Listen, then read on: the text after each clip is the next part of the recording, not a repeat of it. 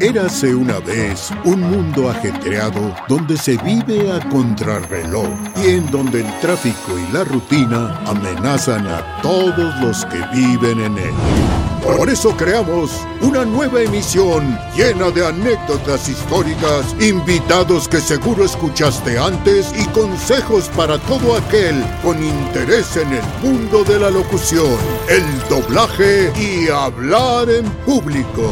Bienvenidos a el podcast de Mario Filio. Pues estamos en un podcast más y no es un podcast cualquiera. Eh, estaba hablando con mi invitado de la temporada de hace nueve años.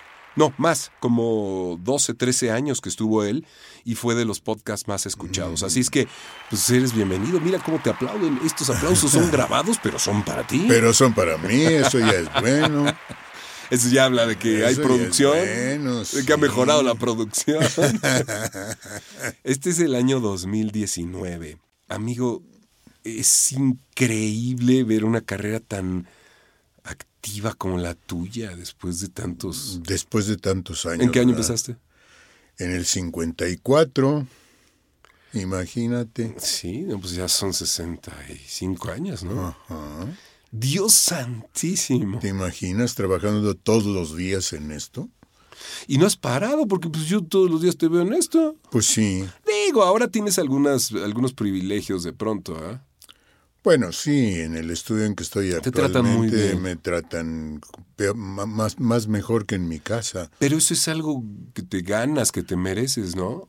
Pues no sé, digo, este Jesús me, me trata de una manera muy especial. Es un rey, es un caballero, y Jesús. este y yo estoy muy agradecido con él me- me- y yo eh, y además digo aparte de él todos los demás me tratan Sí, muy los bien. ingenieros, los Sí, demás colegas.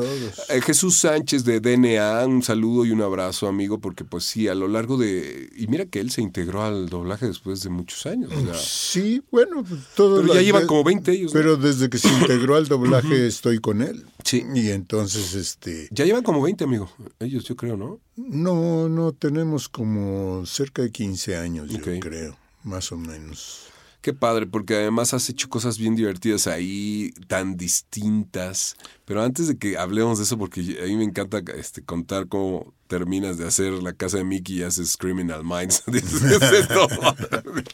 O los vas combinando igual Ya sé, también sé. tantito de uno y tantito de otro Sí, a un pato asesino lo usas en uno y en el otro.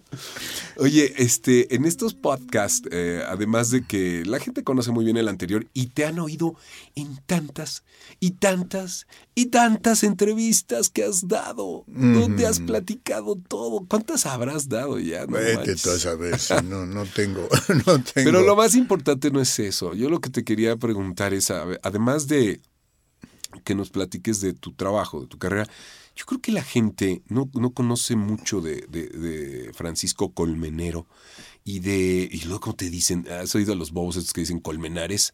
Sí, no, eso, eso a cada rato te Sí, pasa. ya sé. ¿Cuál es la dificultad de entender colmenero? Colmenero, y- señores. Colmenares, col- colmenares. Colmenares.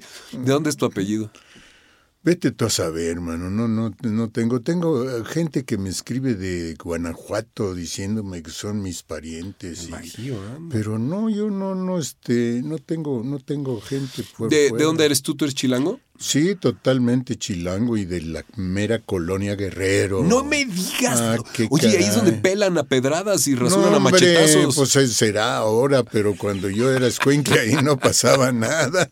¿Cómo cambió la guerrera? No, hombre. Porque además la actividad se concentraba en el centro de, de- de la ciudad, era muy Pues lindo, es ¿no? que eh, era, era una ciudad muy, muy, muy, digo, era la décima parte o la veinteava parte de lo que es ahora. Este, te manejabas en tranvías muy tranquilo. te Oye, ibas- que los tranvías salían del Zócalo. En el Zócalo había una especie de terminal de tranvías. No me digas Sí, y este, en la esquina de mi casa pescaba yo un tranvía que me llevaba hasta el Zócalo y hasta hospitales, Ajá, más allá del. Zócalo. Y, y, y de regreso era precioso porque del Zócalo lo podías tomar o de la calle de Donceles. Ahí ya daba vuelta de Donceles a Aquiles Cerdán y, es, eh, Aquiles Cerdán te, se te convertía en Santa María la Redonda, ya en la, ya en la colonia Guerrero. No, pues por ahí estaba, yo me acuerdo, la Carpa México, Ah, acompaña a mi papá muchas veces ahí en la glorieta esa. Sí. Habían movido ahí al caballito, ¿no? Por ahí, por esa glorieta de reforma y... Mm, No, o había un no, otro al caballito. caballito de donde estaba lo movieron al Sí, cierto, a la placita de acá al ahí museo. en la calle de Tacuba. Sí, es cierto. Oye, y en esta vida de, de chilango, seguramente tuviste algunas influencias, porque, porque, ¿de dónde sale el bis de la actuación? O sea, ¿veías cine, veías teatro? ¿Qué Pues, hacías? eh, veía, veía yo más mucho cine. Veía yo mucho cine. Cine nacional que estaba en su apogeo, ¿no? Cine nacional que era la época de oro del cine nacional. Eran películas que todavía las están pasando y que, y que tienen más público que el, Sí, el, el Que mugrero la que actual... después. ma- Como yo le dije al- a mi compañera María Rojo. Cuando, Oye, ¿te acuerdas que estaba cuando, promoviendo? eh, Pues era, estaba en la política y le dio porque el doblaje había matado al cine nacional. Dios santo. Y yo le dije, perdóname, este, pero el cine nacional se suicidó. Se estiró un clavado, sí. El cine nacional se suicidó con todas esas producciones balines de, De los las, setentas, ¿verdad? las Las cabareteras cabareteras. y las... eh, Cine de... ¿Cómo les llaman? Las ficheras, cine de Ándale, ficheras. de las ficheras. Entonces esa, ahí en esa época se suicidó el cine nacional, porque antes estaba muy vivo. Ella empezó a promover este recuperar esta ley que es de los 40, según sé, del 49, de la prohibición del doblaje. sí, sí. María sí. Rojo lo, lo hizo hace 10 años o una cosa así, ¿no? Pues no sé cuántos años hace, pero este. pues y ya- otra vez vuelve, ¿ya ves? No, no pasa nada. No va a pasar nada, no por pasa supuesto. nada. Otra vez hay eh, baruntos de eso, pero. No, no, no, no, no, pueden. Digo, sí, es, es una industria muy fuerte ya el doblaje. No, y más que eh, le da de comer a muchos, muchos Además, mexicanos. olvídate que lo prohibieran en México, lo están haciendo en Sudamérica. Nos va a llegar hecho ¿eh? Entonces, eh, van a, va a seguir existiendo. Mejor que se aplique el cine mexicano y sí, va a estar difícil. Vamos a hacer una pausa. Vamos a escuchar un poquito de, de tu egoteca. Ajá. ¿Te gusta oírte? ¿A ti te gusta oírte? Sí, claro que me gusta. ¿De veras te gusta oír tu voz? Sí. Oye, ¿tú no te ha pasado de esos que dicen, Ay, a mí no me gusta mi voz cuando la oigo grabada. No, a mí me gusta mucho mi voz. pues vamos a que tengo los cines? vamos a un corte y regresamos. ¿Prohibido pescar? Ay, aquí estamos, Wilbur. Oh, ¿Estás bien? Bien, mi querido amiguito. ¡Hola, Mini! ¡El gran gorila se escapó! ¡Tienes que tener mucho cuidado! ¡Podría atraparte, Mini! Fantasías animadas de ayer y hoy. Muy gracioso, hay que burlarse del pato. Oye, me eres virtuoso, amigo. Bárbaro, ¿no? Oye, ¿a qué se dedicaban en tu casa, tu familia? O sea, ¿por, Ah, por qué? mi- mi- mira, mi padre, aunque por desgracia yo lo perdí cuando tenía 10 años. Uy, muy chico. Sí, y este, pues no, fíjate que nadie, nadie era así como, eh, nadie tenía eh, nada de actuación por ahí ni nada de nada. ¿Y, qué hacían? mis, ¿Eran más, eh, más administrativos o más que...? Pues sí, uno de mis hermanos trabajó en el Monte de Piedad Ah, ok, ok. toda su vida, mucho tiempo. Este, ah, tenía yo un, un tío que era el padrino de todos los muchachos, de todos los colmenero. Eran los padrinos y era, eso era un matrimonio que no tenía hijos y que era la, la- era hermana de mi padre, ella. Ah, ya. Era hermana de mi padre y estaba casada con el con don Arturo Zamora, que trabajaba en el monte de toda su vida. Fue el que metió a mi hermano Rafael ahí y Rafael se quedó también toda su vida en el Nacional Monte de Piedad. La colonia en que vivo es gracias al Monte de Al Piedad. Monte de Piedad, ok. Ese, es- eh, ellos tenían esos terrenos Mm. y los, divi- los dividieron en, lotes y se los vendieron a sus empleados. ok. Muy baratos. Sí, pues debe haber sido Eh, una venta. este, y el que le tocó, mi hermano Rafael hizo su casa en el que le tocó. Y el que le tocó a mi padrino, ese que te digo que también estaba ahí, me lo regaló a mí. Que ahí yo hice mi casa. No me digas. Sí. Ahí yo ya fui a tu casa, ya la conozco. Sí, sí, sí. Ah, me encanta ese rumbo. Además, vives muy cerca de mis tíos. sí. Oye, entonces nadie se dedicaba a No, la actuación. nadie. Sucedió que mi hermana mayor, aunque era menor porque era chaparrita, Chaparrita, media hermana, half, half pero, sister. pero lindísima, ¿eh? Entonces, este, sucedió que eh, se, se casó con Edmundo Santos. Ah, sí. Edmundo. Santos era la persona que estaba haciendo el doblaje para Disney allá en Los Ángeles, en el mismo estudio Disney. Hacía ahí el doblaje de, de, pues, pues, de películas de aquel tiempo, Canción del ¿Qué serían Sur. los 50? este, sí, ¿no? 50, sí, 50. O, o- o fines de 40. Ok. Entonces se casó con él y se fueron a vivir allá a Los Ángeles, porque él pues allí tenía su, ahí hacía las películas con la gente que llegaba de México a trabajar en, el, en el. Million Dollars. El Million Dollars era un teatro, de allá en Los Ángeles en que llegaban los artistas mexicanos y claro, tenían un publicón Pues de toda la gente Todos mexicana. los chica- y- todos chicanos. todos los que ahí. están allá, ¿no? Y entonces Edmundo, aunque conocía a todos porque él anduvo en la farándula desde muy joven, ¿Que fue cantante o bailarín? fue, no, fue eh, una especie de... ¿Te acuerdas de, la, de lo que hacían Corona y Arau? Sí, ¿cómo no? Eso lo hacía él con Mr. Lee. Ah, ok. Él era Santos y Lee se llamaba Santos y la pareja. Y Mm, hacían comedia, baile, baile. baile acrobático y cantaban. Y desde entonces Edmundo ya hacía canciones y para acá y para allá. Entonces eh, se fueron porque Edmundo estaba trabajando allá, se fueron a vivir allá. Y este eh, en 1950 decidieron, él, él, como te digo, tenían una limitación de las voces que pescaba ahí. Pues sí, oye, ¿qué voces iban a llegar ahí? Y agarraba, por ejemplo, a los niños al hijo del cónsul y esto. No, al, que, al que hablar español lo agarraba.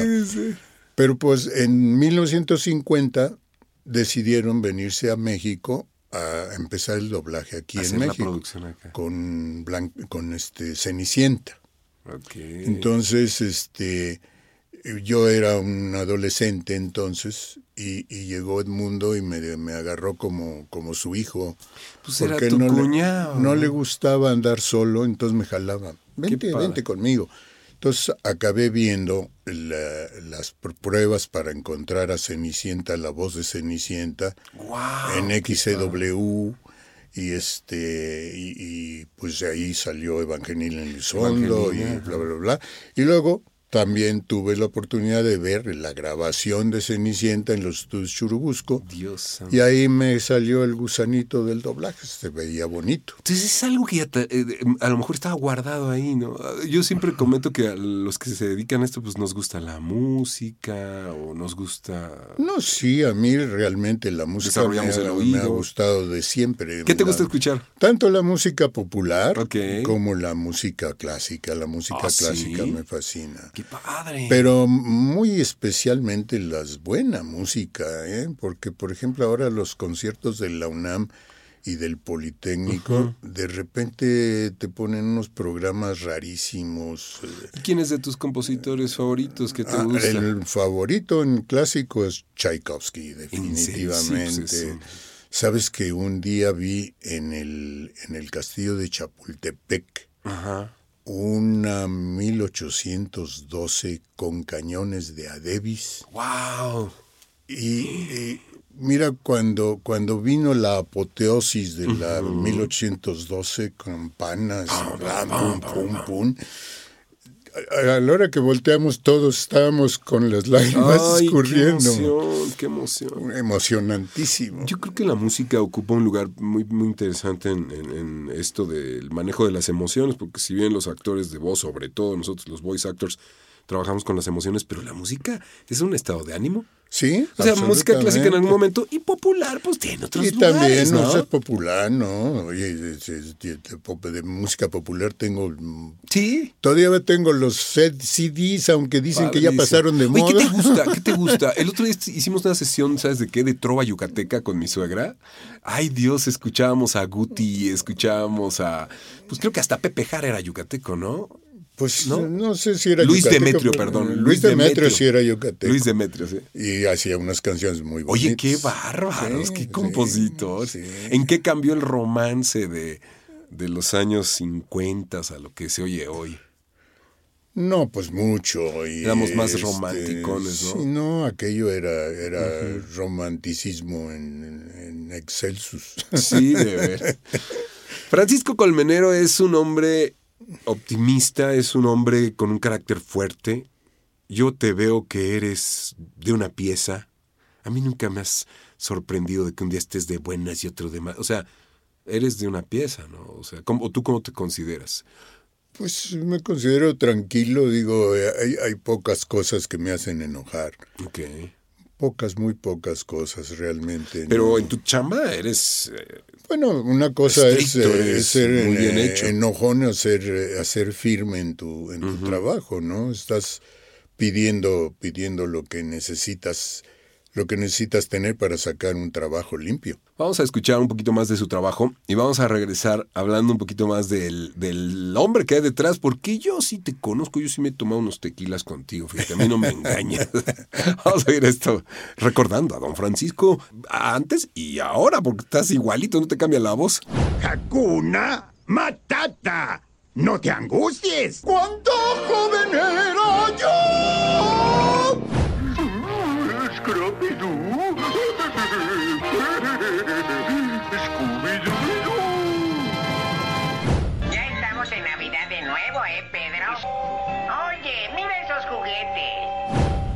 juguetes. ¿Que ¿Cómo leas para que no te cambie la voz? Pues no sé, mano, es, es digamos que es una suerte para mí que a estas alturas de la vida que ya son, Igualitas tus ya son muchas y que, y que este pues mi voz para mí sigue sonando igual. ¡Igualita! Incluso me siguen pidiendo cosas de Sudamérica y, y piden mi voz porque es la voz de su infancia. Oye, ¿qué se siente eso? Que Oye, es que es- Yo crecí es- escuchándote. Pe- Pero es grandioso, ¿sabes? Que en una de las eh, eh, estas convenciones que hacemos y eso, me llegó un día que era el abuelo, el papá y el muchacho, ¡Wow! que los tres había yo sido su infancia. Tres generaciones, sí está muy cañón, sí está muy cañón. Pero fíjate que, que yo no creo que suerte, tú eres disciplinado, ¿no? O sea, mira, basta verte para saber que eres un cuate pulcro, basta verte para saber que no, no sé, te cuidas, siempre has sido del mismo peso, tal vez un poquito más gordito cuando yo te conocí, pero Sí. ahorita estás formidable, o sea, has estado siempre igual, ¿no, amigo? ¿Alguna cosa en especial tú no fumabas o no, No, no, tomabas? no fumé o- nunca, no Eso, fumé mira. nunca. Gran bendición. Este, cuando, cuando te, me, me llevó la, lo, lo que los lleva a todos, ¿no? La, la onda de que todos fuman y... Sí, yo, quieres ¿por ser qué? grande y quieres Pues eh, me compré una cajetilla y me estorbó en la bolsa y la tiré, man. Esto estorba, mejor una cartera con muchos billetes. Eso es mejor. Oye, eh, bueno, oírte y saber de doblaje contigo, pues es un. Eres un almanaque, mano. Pero yo sé que tú has trabajado con mucha gente muy importante. Te he oído anécdotas muy lindas con, con grandes del cine y también grandes ya del doblaje. Pero ¿quiénes pueden ser los que a Francisco Colmenero le llaman la atención? Le gustan tus, tus referentes. De antaño, actuales, los que tú me digas. Mm, Mira, eh, eh, mi relación con, de trabajo y de, y de amistad, por ejemplo, con don Pedro de Aguillón. Don Pedro de Aguillón era una- un ser humano precioso. Sí, divertidísimo. divertido cuando bueno a lo largo del tiempo tuve muchas veces eh, la bohemia ahí con él Súper bohemio. cantar este to- Recitaba, tocaba la, tocaba la guitarra y tocaba el piano entonces este, se ponía a cantar y tenía unas canciones chistosas de... había un cuate por allá en W que de de esos que llegan y que, y que quieren ser, pero no son porque no tienen nada, ¿no? Claro. Pero sin embargo, este, a este le pusieron ahí en W el rey del ruido. Ok. El rey del ruido. Y entonces este eh, Pedro lo cultivaba. Dice, a ver, rey, dígame, ¿qué canciones ha escrito últimamente? Y el otro le salía con unas cosas raras y entonces Pedro te cantaba las canciones del rey del ruido. Ah, ok. Y una, una se llamaba, eh, una, una, que se le había dedicado a una de esas gringas que, que veíamos, tú no las viste, pero en, en, en Avenida Juárez, tú te ibas a pasear en Avenida Juárez y veías unas gringas Sí, pues, eh, monumentales. turismo, ¿no? O sea, Sí, ahí, y, y se paseaban por ahí, entonces, pues uno las veía. o sea, es que, es que hay que verlas. O sea, ver- Entonces- ver, no hace daño, señor. Entonces Pedro tenía una de las canciones del Rey del Ruido era una una una güera atravesada por un varón. Pero aquel explicaba, oiga, oiga, le decía a Pedro, oiga, mi rey, por favor. ¿Qué es eso? ¿Qué es ¿Qué eso? está diciendo? No, no, no, es que es eh, una una explicaba muy bien cómo cómo era la güera atravesada por un varón, que, que era una vara grande y, Ah, que, ya. y que se le atravesaba a la, a la pobre gringa güera y se tropezaba. Una vara grande es un varón. Es un varón. Oye, yo lo vi en tantas declamando y haciendo Sí, tantas cosas. no. Ahora, bueno, don Pedro de Aguillón, voz de. Salió en muchas películas, hizo mucho cine mexicano, radionovela, pero No, y voz ahora de lo- personajes memorables. Lo ¿no? sigues viendo en, Sí. en- en las películas. Sí, lo identificas luego, luego. Hizo, Esa voz ahí, hizo- no. hizo cantidad inmensa de películas y se dio tiempo para hacer mucho doblaje y, y se dio tiempo para hacer todo. Eso era un placer, porque esta gente tan del cine, del teatro, del espectáculo, que vinieran al doblaje, cobraba más importancia el doblaje, ¿no? Por Sí. tener personalidades así. No, pero la realidad es que, que el doblaje cuando lo arrancamos, allá por el 54, Ujú. este, eh, la base de todo fueron, fueron la, la gente de radio. Ah, ok. Ahí tuvimos... a- La radionovela era lo más cercano. Así fue como vino Pedro a esto. Porque realmente este Edmundo le- le- lo que buscó fue actores que ya, que ya fueran actores. ese- Sobre todo esta especialidad de- del actor también de voz, porque yo platicaba hace poco con alguien de la radionovela, que cuando tú llegabas no te daban el script una semana antes para que No, estudiaras, como le- nos pasa ahora con el doblaje, que te paras en el atril y te ponen en situación, Sí, ¿no? Igualito. Igualito hacíamos el radio. Te pones en situación de Sí. momento. Yo les decía, una de las características a desarrollar en el doblaje es que puedas entrar en situación en un instante. Ajá, Y estar chillando o estar peleando. y- exacto. o como sí. decíamos hace rato, tú que diriges series tan distintas, ¿no? Ajá, ajá. Que salgas de hacer un criminal. No, hacer a- i- igual te pasa, pues como en los estudios hay varias salas, igual te pasa que vas como actor en una, en una sala y estás haciendo un drama y un y vuelto loco, y entras a la otra y es una caricatura en que tienes que hacer un gallo, entonces cambias, ¿no? Oye, qué divertido esto, porque además, bueno, eh, la gente no se imagina eh, cuántos personajes probablemente habrás hecho en, en tu historia, ¿no? Pero pues todos muy distintos. ¿Por qué te especializaste en la caracterización, no? Pues sí, porque es lo me- que además has hecho. Has, has hecho más caracterización, ¿no? Sí, me- sí me tocó, pues me tocó mucha caricatura. Sí, no solo, no solo Disney, en que tengo pues algunos No, personajes. hombre, Hanna Barbera también. y que- también hice mucho Hanna Barbera. Y entonces este, tuve oportunidad de hacer muchas cosas. Oye, aquí entre nos, nadie nos está escuchando. Una pregunta así de amigo amigo, de, de, de fan a maestro. Yo te quería preguntar, a mí me divierten mucho las caricaturas. ¿A ti te siguen divirtiendo? ¿Te gustan? Sí, sí, sí, me gustan, Ah, claro. ah, qué bueno.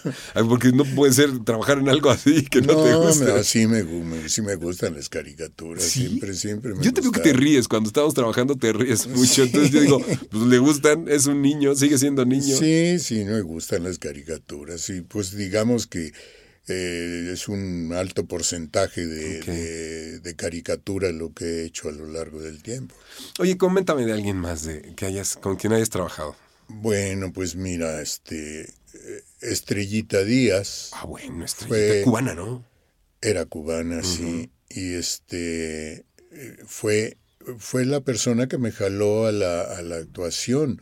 Porque cuando yo empecé con, con Edmundo, que me llamó y me dijo, vente a trabajar conmigo, porque vamos a empezar a hacer doblaje para televisión y va a haber muchísimo trabajo. Eh, y yo llegué a la compañía como jefe de producción. Madre Yo santa, me, con el yo pie, me- con me- derecho. me encargaba de repartir las películas, había tres o cuatro directores y este y yo rep- repartía las películas y me encargaba después de, de checarlas y todo y parte de mi trabajo era checar las películas, marcar correcciones, ¿Qué tal? Un QC, porque teníamos un editor en aquel entonces Sí, moviolas, ¿no? un editor en la moviola. Y entonces este yo veía y pues al, al estar en el, en el en la sala marcando correcciones y todo, pues se me metió todo, todo. Sí, Ya podía desarrollas yo- eso. Podía yo ya este trabajar. Ahora, en esa compañía Edmundo tenía por, por norma que el director escribiera su película, hiciera la traducción. El que dirigía ok. y la adaptación. Traducción y adaptación. Para que no hubiera el cuento de que el script está muy malo y por eso Mm, estamos y por eso salió, mal. por eso nos retrasamos. Oye, ¿y entonces tú dónde aprendiste inglés? Eh, Aprendí inglés cu- cuando, mira, cuando después de la Cenicienta, Ajá. que vi esto, yo terminé mis estudios y, em- y me fui a trabajar. eh, eh, estaba yo trabajando en una casa de eh, herramientas finas. Y el dueño de ese lugar tenía un hermano que tenía un hotel en Tequesquitengo. Sí, aquí cerquita. Y, y, este y cuando cuando este de repente un día me llamó y me dijo no le interesaría irse a Tequesquitengo a trabajar a un hotel ¡Qué padre! usted me da el, el, este el, el perfil que necesita mi hermano dije bueno pues no sé estaba yo chavísimo ¿eh? eran no creo que tenía yo 18 años o algo por el ¿Y estilo a trabajar a un hotel? Sí, voy. y entonces este me fui, pero es hasta allá, mano. Sí, sí, sí. Y pues, llegué y me digo, ¿sabe usted manejar? Sí, sí sé manejar, pues ni sabía yo, mano, era- estaba yo apenas... Qué padre. Valiente. este, y, y, eh, pues total que me fui a Tequesquitengo, me quedé allá como tres o cuatro años. Wow. Y, y fue por eso, cuando volví en el 54, eh, que me- Edmundo me llamó ya a esto. Entonces desarrollas en el hotel con esta En el convivencia hotel con el tuve turismo. muchas gringuitas que Pues me, se le- se tiene que que atender, me- señor, que me o sea. amablemente me ¿Te enseñaron. enseña palabritas? Pues no va a estar uno ahí sin entender. Sí, no, sí. No. Que tiene una necesidad, pues hay que entender. Mu- mu- Muchas gringuitas Bueno, me, me- pues- me- me- me enseñaron. ¿Te gustan las gringas?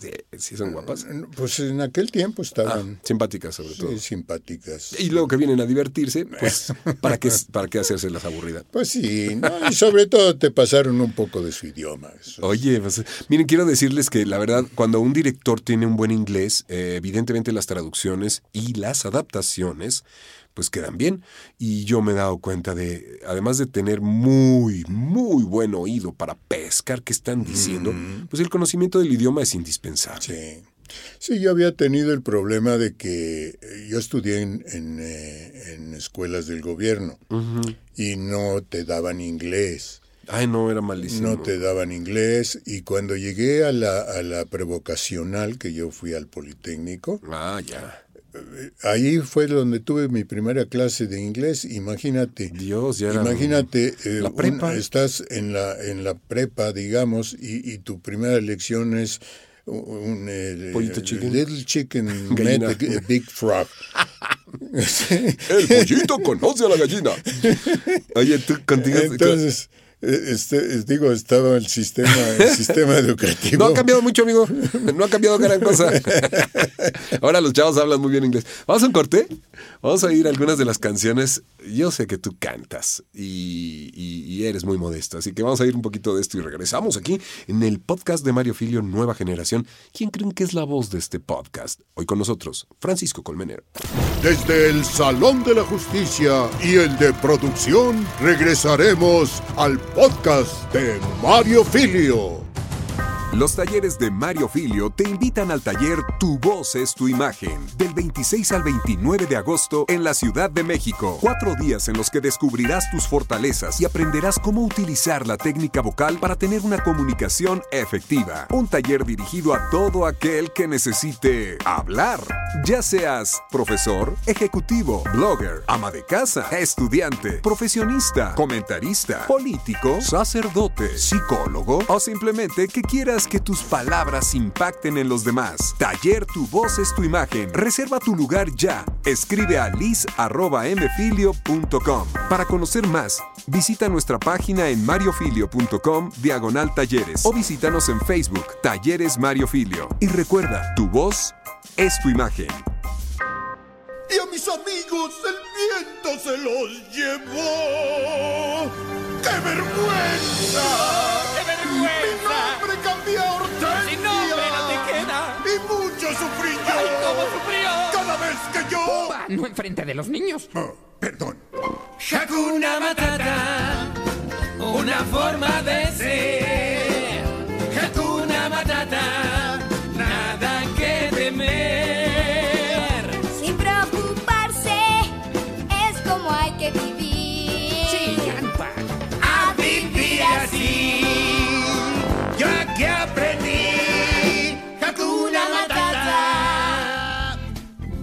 Desde el maravilloso mundo de podcast de Mario Filio, estamos de vuelta.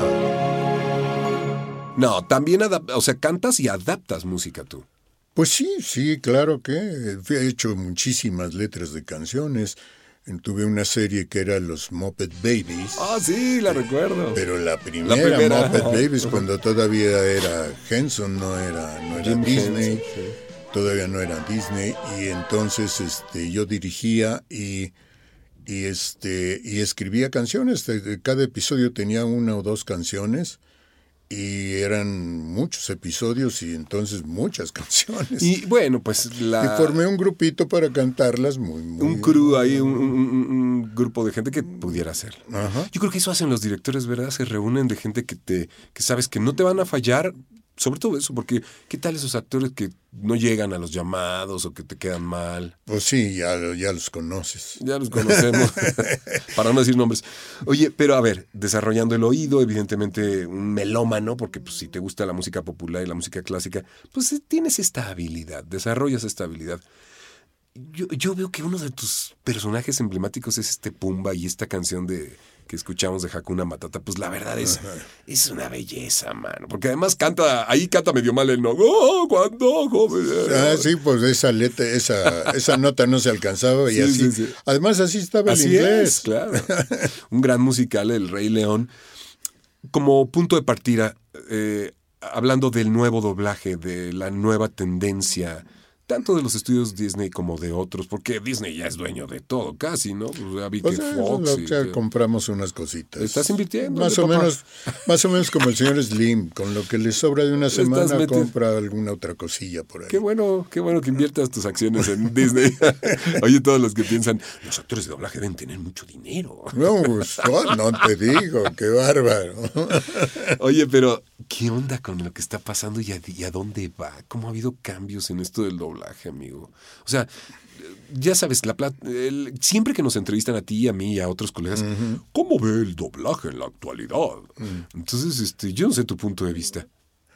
Pues fíjate que yo no tengo, yo no tengo gran problema porque estoy tan centrado en Disney Ajá. de hace eh, desde que empecé en DNA ya no he hecho otra cosa más que Disney, Disney, Disney, o sea, son casi 15 años Wow. Que no hago nada más que Disney. Antes estuve haciendo muchas otras cosas. Pero, pero actualmente yo nomás estoy haciendo Disney, entonces realmente no estoy en contacto con problemas que he oído de compañeros que, que hay en otros lados. Pero fíjate, más allá de eso, la, la, el cambio que hubo, evidentemente lo sufriste tú y lo viste desde el principio cuando empieza a hacerse doblaje en otros países. Y luego las nuevas tecnologías. Muchas nos ayudaron, el que fuera no lineal. Pero ahora esto de que la gente graba desde sus propios lugares o ha, ha- ha habido cambios por tanta pa- por tanto material, ¿no? Pues sí, pero. Netflix, pero, Amazon, pero todos realmente producen. eso de que te manden y que tú lo hagas en tu casa y que Ajá. te metas al closet y hagas una, una pequeña salita. O que salgas del closet.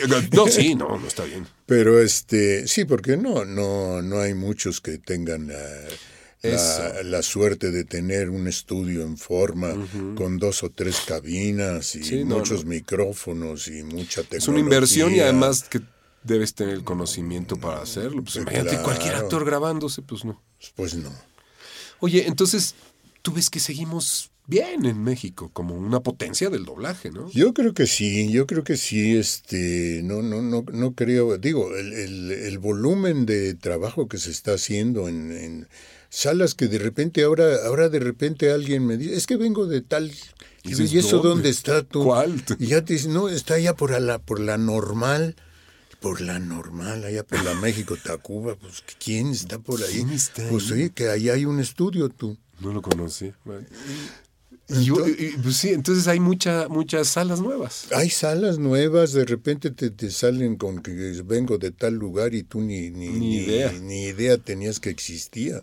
En este cambio de, de, eh, tecnología, pues bueno, pues, eh, se ha hecho más fácil, pero también hay más trabajo, ¿no? O sea, lo que te decía yo, mucho Netflix, mucho Amazon, muchas de estas nuevas series para, para plataformas de streaming. Sí, sí, sí, hay, hay trabajo, trabajo. Así que va a haber por mucho tiempo. A pesar de la Academia Mexicana de Ciencias y Artes Cinematográficas, A pesar. que no quieren eh, que doblemos.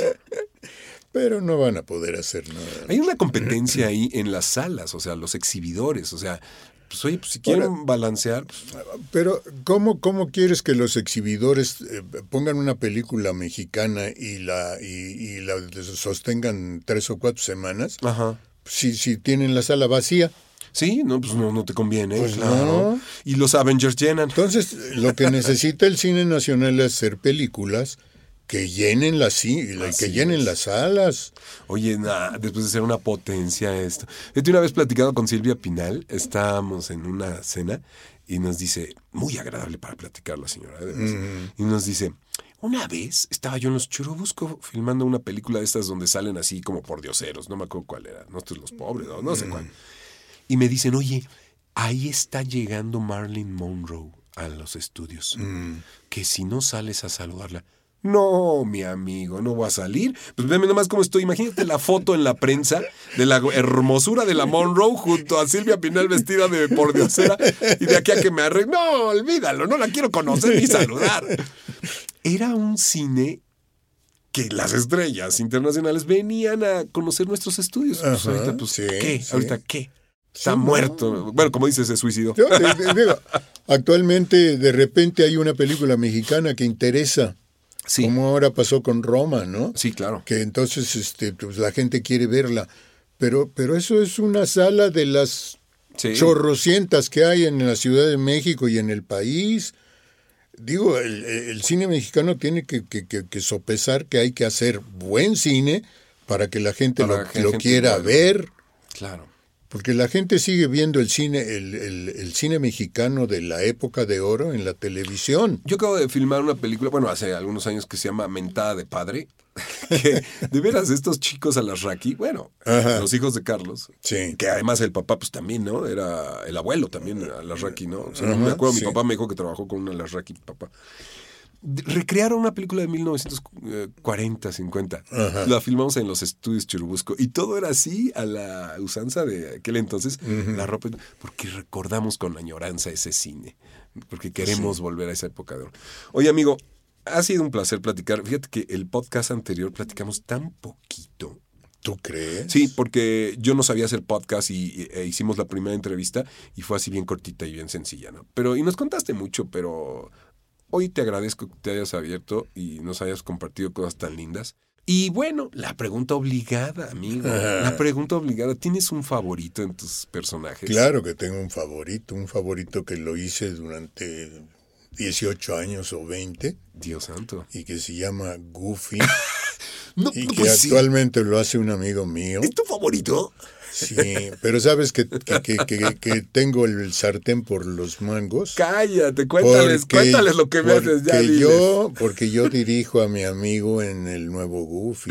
Pero espérense, es, yo soy como, como el moped y él es el que me hace hablar porque iba a decir el que le mete la mano, no, no. Eh, el moped, este, el ventríloco, pero... A ver, cuéntales, cuéntales, diles que te, No, están- te la- están la- oyendo. es ¿Qué, es lo que me haces? ¿Qué es lo que me haces? Es que de repente te sales. Te sales de personaje, entonces este. Eres un malvado. Entonces yo digo, Mario, ¿te, te acuerdas del, del Goofy que oíste cuando eras Cuando era niño. Ajá, ese Goofy. Entonces, por favor, esto se entona. Así fíjate nada más, Mario. Así que pon atención y así hazlo. Aunque ahora tu Goofy es totalmente distinto. Maldad pura, no puedo. Imagínense, amigos, oyendo eso en el audífono, empieza a dirigirme las frases del, y las repite y le digo, por favor, o paras o me voy a salir de aquí. No puedes jugar con mis emociones así, amigo. O sea, Pero es bien divertido, Mario, no lo puedes negar. te lo agradezco y aprecio. No sé, la verdad, fíjate que yo me pongo de pronto en tu lugar y digo, yo no sé qué sentiría dirigiendo a alguien a Goofy o al Rey Julien o a alguno de mis personajes. Debe ser una experiencia rara, ¿no? O- difícil. Digo, nosotros nos, ca- nos caemos, nos queremos, nos apreciamos. Era al principio, pero Ajá. ya después ya no. hombre. El colmillote Digo, que traes. Cuando, eh, te- eh, sí, el, el- el primer Goofy que, que, que, que me cambiaron. cambió, ujú. Y además me cambiaron después de, de- hacer una serie larguísima de, de- de la tropa Goofy, Ajá, que sí, fueron claro. creo que 80 episodios. Madre. Y al final de eso fue cuando se les ocurrió cambiarme. Cambiarte, y, lo, y lo primero que vino fue una película de largometraje, The Goofy Movie. Goofy Movie. Por Dios.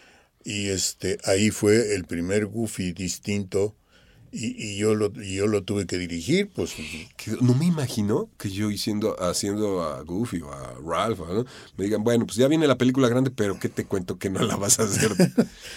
que tienes otra voz. hablas de un profesionalismo, hablas de un respeto, hablas de una entrega, porque pues yo veo que te fascina lo que haces, mano. Y, yo, yo siempre te lo he dicho, yo me veo como tú, yo se lo digo a mi esposa siempre, que te amamos los dos, lo sabes. Ajá, y le digo, yo como él, yo como él, porque yo sé que tú has servido de ejemplo a muchos, pero aquí entre nos, yo sí voy pisándote los talones, amigo.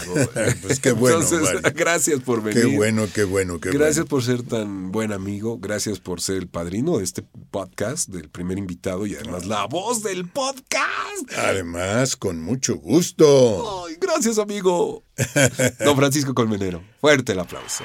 Antes de irnos queremos conocer tus redes, Francisco Colmenero, para que la gente, pues hoy, tú estás siempre vigente y actual en las redes sociales, que, que Twitter y Facebook y todo, ¿no? Sí, Twitter y Face, este, mi Twitter es eh, eh, colmenero32, Ok. arroba colmenero32 y mi Face igual es eh, eh, Facebook.com diagonal Francisco Colmenero Fran- o F Colmenero, ¿no? Fra- Foco Colmenero. Foco Colmenero. Instagram Colmenero32. Pues él siempre está activo, siempre publica, comenta, y así que un hombre como él es alguien a quien debes de seguir. ¿Qué estás haciendo siguiendo ahí al, al perro este guardiano, a esos... Sigan a don Francisco.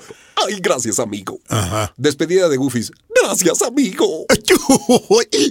que te vaya muy bien, Mario, y que el Goofy a ver si te sale mejorcito. ¿eh? Oigan eso. Eres cruel y eres malo. Es mi tío Goofy. Pórtate bien. Yo lo hago como cantinflas. Gracias por escuchar el podcast de Mario Filio. Sintoniza todos los programas en Spotify y Apple Podcast. Esta es una producción de Mario Filio, Freddy Gaitán e Inspiral México. Para más información visita mfilio.com e inspiral.com.mx.